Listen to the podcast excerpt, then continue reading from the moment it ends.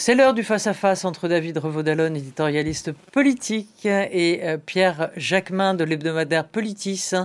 Bonjour Roselyne. Bonjour Roselyne. les deux. Euh, votre une de Politis cette semaine, hein, Pierre? Oui, on s'interroge sur cette contagion euh, populiste à travers le monde et on s'interroge sur est-ce que la France sera la prochaine sur la liste des Millers en Argentine, des Wilders aux Pays-Bas, qui n'est pas encore pris le pouvoir, mais qui cherche à prendre le pouvoir? Alors votre euh, euh, oui votre une donc euh, voilà merci. la France est au coin avec le bonnet d'âne dans le classement PISA qui donne donc le niveau des élèves dans 15 pays développés. La France vient de connaître sa pire chute de ce classement. C'était hier et au hasard du calendrier, comme tu fais bien les choses, Gabriel Attal annonçait son plan pour l'école pour relever le niveau scolaire. Alors rétablissement des, redoublements à l'appréciation euh, des professeurs, réécriture des programmes pour les maths et groupes de niveau. Finalement, euh, pourquoi cela n'arrive que maintenant? Bonne question. Roselyne, ça fait à peu près euh, près d'un demi-siècle aujourd'hui. Les PISA, ça fait longtemps chaque année. Les PISA, ça fait longtemps qu'on assiste effectivement à une dégringolade continue euh, et nette des, des, résultats des élèves euh, dans pas mal de matières. Et puis, ça fait aujourd'hui près d'un demi-siècle que le collège unique a été mis en place et donc Gabriel Attal, à cette occasion, à cette double occasion, eh bien s'attaque, sans le dire, il dit que c'est la fin du collège uniforme, mais en réalité c'est bien la fin de la fin du collège unique dont il est question. Et vous l'avez dit dans votre introduction, la mesure phare, c'est évidemment la création de groupes de niveau, c'est-à-dire qu'à partir de la sixième, dès l'entrée au collège, on aura dans chaque classe trois niveaux. Entre, pour, je résume avec mes mots, mais c'est vraiment ça, les bons, les moyens, les faibles. Ceci, euh, dit le ministre, pour euh, eh bien, éviter de, de, de, continuer dans un système où, d'après lui, les élèves sont euh, tous quel que soit leur niveau, tirés vers le bas, c'est-à-dire que euh, critiquent une forme d'égalitarisme éducationnel qui fait que finalement les bons ne sont pas meilleurs et que les mauvais, eh bien, sont toujours plus mauvais. D'après lui, hein, c'est assez contesté par les syndicats d'enseignants, la plupart des syndicats, qui expliquent que bon, alors, je veux pas dire que euh, il est classique que quand un ministre de l'Éducation nationale annonce une réforme, tous les syndicats soient vent debout, surtout dans dans ce dans ce ministère-là.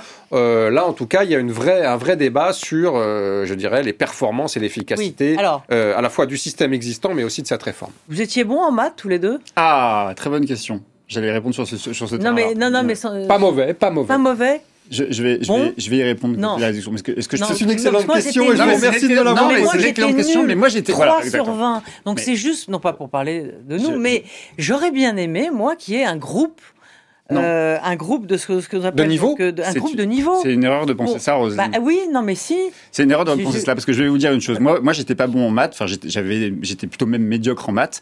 Et la dernière année, la dernière année, de lycée, ma, ma, dernière année de lycée, ma, ma tante qui était prof de maths s'est dit pendant trois mois, tu vas venir chez moi et on va bosser, bosser, bosser. J'ai eu 17 en maths euh, au bac. Ce que je veux dire, c'est que bravo, bah, oui, vous avez la chance alors que j'avais, depuis le collège, bah je devais être entre 9 et 10, 11 en maths. Oui, donc vous êtes un privilégié. C'est une forme de privilège que j'ai eu de bah par que ma, de ma tante qui a pris du temps euh, pour m'enseigner les maths. Et à la fin, je prenais les mathématiques comme un jeu. Vraiment, je prenais plaisir à faire des mathématiques. Alors que toute ma carrière, bah, toute, ma, toute, ma, toute ma scolarité, toute ma scolarité, ça a été euh, je suis en échec, de toute façon les maths sont pas faites pour moi, etc. Donc ça veut dire une chose. Je dis pas que mon cas est symptomatique de plein de gens, mais je pense que ça dit une chose, c'est que la question du dédoublement des classes, la question du, de, de, de, la surcharge du nombre de personnes dans une classe, ça a à voir aussi avec une manière d'enseigner, une attention qui n'est pas portée aux élèves qui sont les plus en difficulté. Mmh. Et puis par ailleurs une chose, les, groupes de travail par niveau, moi j'ai des groupes de niveau, mais les groupes de niveau, j'ai quand même en sou j'ai quelques notions de, de sciences de l'éducation et je me souviens des travaux de Marie Durubella ou de euh, d'un François Dubé par exemple, sociologue tous les deux, qui expliquaient que justement que tous les élèves avaient intérêt à être mélangés dans des classes de niveaux totalement différents parce que l'élève le meilleur qui a le meilleur niveau profite euh, de la manière dont il va aider celui qui a le moins bon niveau et donc du coup ça l'élève socialement, ça l'élève intellectuellement et celui qui a le plus bas niveau se sent aussi élevé parce qu'il est aidé par ses camarades et donc du coup il progresse socialement. mais non en fait ouais ouais ouais c'est des travaux de scientifiques, c'est des travaux de sociologues. Parce que je ne suis pas je ne suis pas convaincu par par, par ça. Mais vous, vous, vous avez le droit de C'est pas une question de conviction, c'est des travaux bah, intellectuels sur plusieurs années. sur des, travaux d'intellectuels, enfin, ah, parlons-en. non, non, mais les pédagogistes, à un moment. C'est pas des pédagogistes, là, c'est des, oui, des travaux Les, pédagogistes sont aussi des intellectuels. Il y a, cette théorie, effectivement, mais il y a une théorie inverse et qui est plutôt ah validée, me semble-t-il, par les résultats et notamment les études PISA, mais pas seulement, qui est qu'effectivement, l'égalitarisme à tout craint, en réalité, euh, tire vraiment les élèves par le bas et le fait d'avoir voulu que chaque génération, que l'obtention du baccalauréat, les chiffres de l'obtention du baccalauréat euh, augmentent à chaque génération euh, de bacheliers, arrive, enfin, je veux dire, euh, débouche sur le fait qu'on donne le baccalauréat à des bacheliers qui normalement n'auraient pas dû euh, l'avoir. Euh, et donc, eh bien, Gabriel Attal, il l'assume, il dit effectivement, ça va déboucher sur une baisse des statistiques, d'une baisse du nombre d'élèves par génération arrivant à obtenir le baccalauréat. Est-ce que c'est la solution? Moi, je ne suis pas spécialiste en sciences de l'éducation, je ne sais pas, mais en tout cas, il y a un véritable débat. Et force est de constater que le système du collège unique, le système des classes uniques n'est pas non plus la panacée, puisqu'effectivement, euh, on donne le baccalauréat à des élèves qui normalement ne devraient pas l'avoir. Mais oui. Je, parce que on, est allé directement sur notre niveau de maths à tous, mais ce que j'avais envie de dire, c'est quand même il faut aussi un tout petit peu. Note que je suis la plus nulle, hein, mais bon, je. Je sais pas si on, regardera nos bulletins scolaires. Ouais. Euh, mais moi j'ai eu 13 au baccalauréat, c'est moins que, que, Pierre, mais un peu plus pas que, mal, hein. que je me situe C'était c'était ma meilleure moyenne, c'était ma meilleure moyenne. C'est pas pour relativiser ce qu'on est en train de, de, de, vivre. Et les, D'abord, les, les études PISA sont souvent très critiquées aussi sur la méthodologie même si aujourd'hui il y a forcément une baisse de niveau, elle est constatée, puisqu'il explique qu'aujourd'hui c'est sans précédent par rapport à ce qui s'était passé, mais il faut ramener ça dans un contexte. Il y a eu la crise Covid, les élèves ont été confinés, c'est-à-dire qu'ils ont eu des cours à distance avec des euh, derrière un écran d'ordinateur avec des enseignants qui euh, qui n'étaient pas euh, qui ne pouvaient pas être au plus près des élèves. Donc il faut remettre ce contexte quand même aussi au, cœur de, de, de ces, à l'aune de ces études-là. Et, ça veut dire une chose, ça veut dire que la place de l'enseignant vis-à-vis des élèves et notamment des élèves en difficulté est quand même très importante. Les premier problème qu'évoque le oui. d'éducation nationale, c'est quand même l'absence, l'absence, l'absence euh, des, enseignants. Euh, le nombre d'élèves par classe, c'est, à ça qu'il faut s'attaquer. Je dis juste aussi une dernière chose, et après je vous laisse la parole, mais on est aussi dans un contexte où il y a la, il y a la, course à l'échalote. Hein. Il y en a un, M. Darmanin, qui court à l'extrême, qui veut faire sa preuve par l'extrême droite. Il y en a un autre, c'est M. Le Maire. Un petit peu, quand même. Il y en a un autre, c'est Monsieur Le Maire, qui veut faire le plus libéral que moi tu meurs. Et il y a M. Monsieur Gabriel Attal qui veut exister aujourd'hui en faisant plus conservateur que moi tu meurs. Avant, le passé, c'était mieux. Et aujourd'hui, vous allez voir ce que vous allez voir. On va revenir à l'histoire du passé. Donc tout ça est aussi un jeu politique, mais le, c'était mieux avant, euh, ça ne débouche pas sur grand-chose. Je ne suivrai pas, je suivrai pas sur la, course à l'extrême droite de Gérald Darmanin, puisqu'on a vu que notamment il vient d'interdire, euh, enfin de tenter l'interdiction et la dissolution de plusieurs euh, groupes d'ultra-droite qui ont défilé suite au meurtre de jeune Thomas dans la Drôme. Mais bref, c'est un autre sujet. Force est de constater qu'il y a une vraie offensive politique de Gabriel Attal. On l'a vu sur la Baïa, sur le harcèlement, sur l'exclusion des élèves qui avaient euh, contester la minute de silence pour, euh, suite à l'assassinat du professeur de français Dominique Bernard. En, tout cas, euh, il assume certains choix et il explique même, on le disait à l'instant, que ça va déboucher sur une baisse des statistiques des bacheliers et aussi sur le fait que ça va coûter de l'argent à l'éducation nationale et au budget de l'État puisqu'il va falloir embaucher énormément de professeurs dans un contexte où on sait qu'il y a une vraie crise des vocations et qu'il est de plus en plus difficile d'attirer notamment les professeurs de français et de maths vers le collège et le lycée. Donc c'est un, c'est un choix politique. Je ne suis pas certain que ce soit la France d'avant, euh, en tout cas, parce que la France d'avant, la France d'avant, celle d'avant le collège unique, peut-être qu'on on considérait aussi que euh, les résultats pouvaient être meilleurs, notamment en matière d'obtention du baccalauréat. Alors on change de sujet. Euh, ferme ta gueule. On imagine qu'on n'entend pas ça dans la bouche des profs, mais maintenant dans la, bouche des, politiques sur une radio de dépôts Minet. Euh, du deuxième personnage de l'État, tout de même. Voilà, euh, Gérard Larcher, donc président du, du Sénat, qui s'est lâché sur Jean-Luc Mélenchon, qui avait fait un tweet injurieux sur notre consoeur Ruth Elkrief, la traitant de manipulatrice et de fanatique. on écoute ce qu'il disait ce matin sur RTL. Pour moi, Jean-Luc Mélenchon s'est mis en dehors de l'arc républicain. Vous lui dites quoi ce matin? Tais-toi Oui, ferme ta gueule.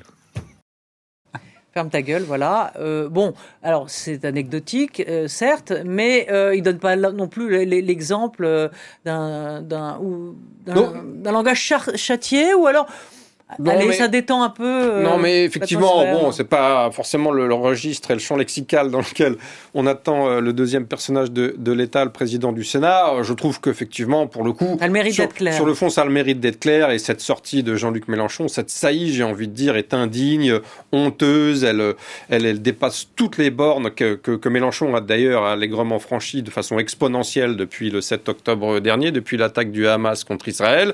Euh, voilà, c'est une un propos antisémite, c'est un propos qui plus est extrêmement menaçant puisque comme ça a été dit, il place une cible dans le dos de Routel Krief, qui est d'ailleurs bénéficie aujourd'hui d'une protection policière. Enfin, c'est ahurissant. Et d'ailleurs, toute la classe euh, politique et beaucoup de nos confrères se sont euh, émus de cela à juste titre. Routel Krief est une excellente journaliste qui n'a jamais mis en avant euh, ses origines, qui a toujours respecté toutes les communautés, entre guillemets, enfin, en tout cas, toutes les diversités. Donc voilà, c'est indigne et c'est un symptôme de plus de la dérive de Jean-Luc Mélenchon. Donc, oui, c'est un peu trivial, mais sur le fond, évidemment, le président du Sénat a raison. Pierre, est-ce qu'il a raison de... Larcher oui. Non, Larcher, il n'a pas raison. Hein. Le numéro 2 euh, de, de, l'État euh, ne devrait pas dire ça, comme le veut la formule consacrée. Je ne sais pas ce qui lui est arrivé ce matin. Il a sans doute pas suffisamment petit déjeuner. Je ne sais pas. C'est vrai que ça ne lui ressemble pas. Euh, peut-être à jeun. Je, cite euh, euh, souvent, je cite ce livre de, d'Alain Deneau, qui est un philosophe québécois qui a écrit Médiocratie. Euh, on y est clairement, quoi. C'est-à-dire que, y compris de la part des gens dont on pourrait estimer qu'ils élèvent le débat politique quand même, comme Jean-Luc Mélenchon, comme Jean-Luc Mélenchon, par exemple, qui élève le débat politique en plaçant une cible dans le dos d'une journaliste. Mais on répond à l'outrance par l'outrance. Vous croyez vraiment ça, David? Non, Mais attendez, non. C'est, moi je ne tout le même registre. C'est un propos trivial en réponse, en réponse à un propos antisémite, ordurier et dangereux propos n'est pas antisémite. Mais attendez, je, ne crois pas que le, bah, c'est pas parce qu'on critique une journaliste non, mais sur fanatique qui méprise les musulmans. vous avez le droit d'avoir votre analyse. Je ne crois pas que le tweet était antisémite. Il est ordurier vis-à-vis de la journaliste. C'est certain. J'aimerais d'ailleurs qu'il n'y ait pas le poids de mesure sur le monde des journalistes parce que la presse est terriblement attaquée ah, en voilà, ce moment. Voilà le tweet. quand, des journalistes indépendantes comme euh, comme, Aude Lavrieux par exemple qui a été euh, perquisitionné, euh, mise en garde à vue pour avoir fait son travail de journaliste. Est-ce que la communauté de journalistes que nous sommes, on s'indigne des dérives aujourd'hui Quel rapport Ça a à voir. Ça a à voir. C'est le critique Elle est fanatique d'après Non mais ça va pas. Le tweet ne va pas. Fanatique. Qu'est-ce qu'on commente On commente le tweet et on commente la réaction de Gérard Larcher. Moi je ne crois pas qu'on réponde à l'outrance. intelligent pour ignorer qu'il s'agit bien. Je ne crois pas qu'on réponde à l'outrance par Mélenchon se vautre dans les poncifs antisémites et que bien sûr une fois de plus fanatique ça renvoie à ses origines manipulatrice. Elle injurie les musulmans, le mépris des musulmans. Vous savez très bien à quoi ça renvoie. Ou vous faites semblant de pas le voir. Je ne le crois pas, mais en tout cas, je, ça n'élève pas le débat politique. Le ferme ta gueule. Le plus grave dans le propos, je trouve que ce qui est le plus interrogant, je sais qu'on va retenir le, tweet de Mélenchon et la réponse de Monsieur de Monsieur Larcher, mais le plus grave, je trouve, qui devrait nous interroger tous aujourd'hui, c'est ce que dit Monsieur Larcher avant de dire ferme ta gueule à Jean-Luc Mélenchon, c'est Jean-Luc Mélenchon est sorti de l'arc républicain. Ça, ça me paraît grave. Ça, ça nous doit nous interroger nous. Est-ce que Jean-Luc Mélenchon est sorti de l'arc républicain et sous-entendu longtemps qu'on le dit hein, depuis le 7 octobre. Bah, ça fait longtemps qu'on le dit. C'est le deuxième personnage de l'État qui le dit. Ça veut dire qu'une partie euh, des bancs de l'Assemblée nationale sont sortis de l'arc républicain. La famille des gens de la France insoumise sont sortis de l'arc républicain. Quand de l'autre côté, Marine Le Pen y serait rentrée?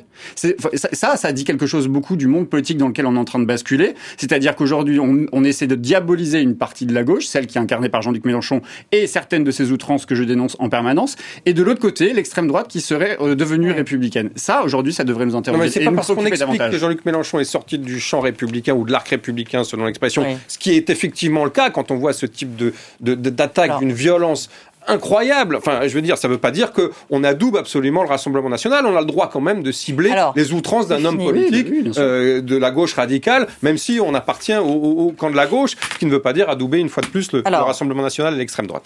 Henri Giflor Simon demande de fermer nos bouches. Quelle trivialité dont nous sommes choqués. Oui, on la salue quand nous allons nous taire pour euh, laisser place à euh, d'autres infos sur France 24. Merci à tous les deux. Merci Roselyne.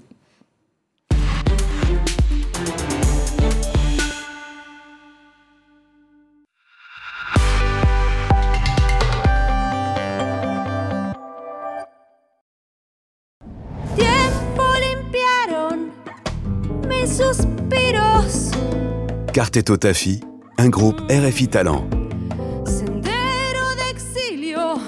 Découvrez Buelben, le clip qui parle de l'exil forcé du quartet franco-argentin.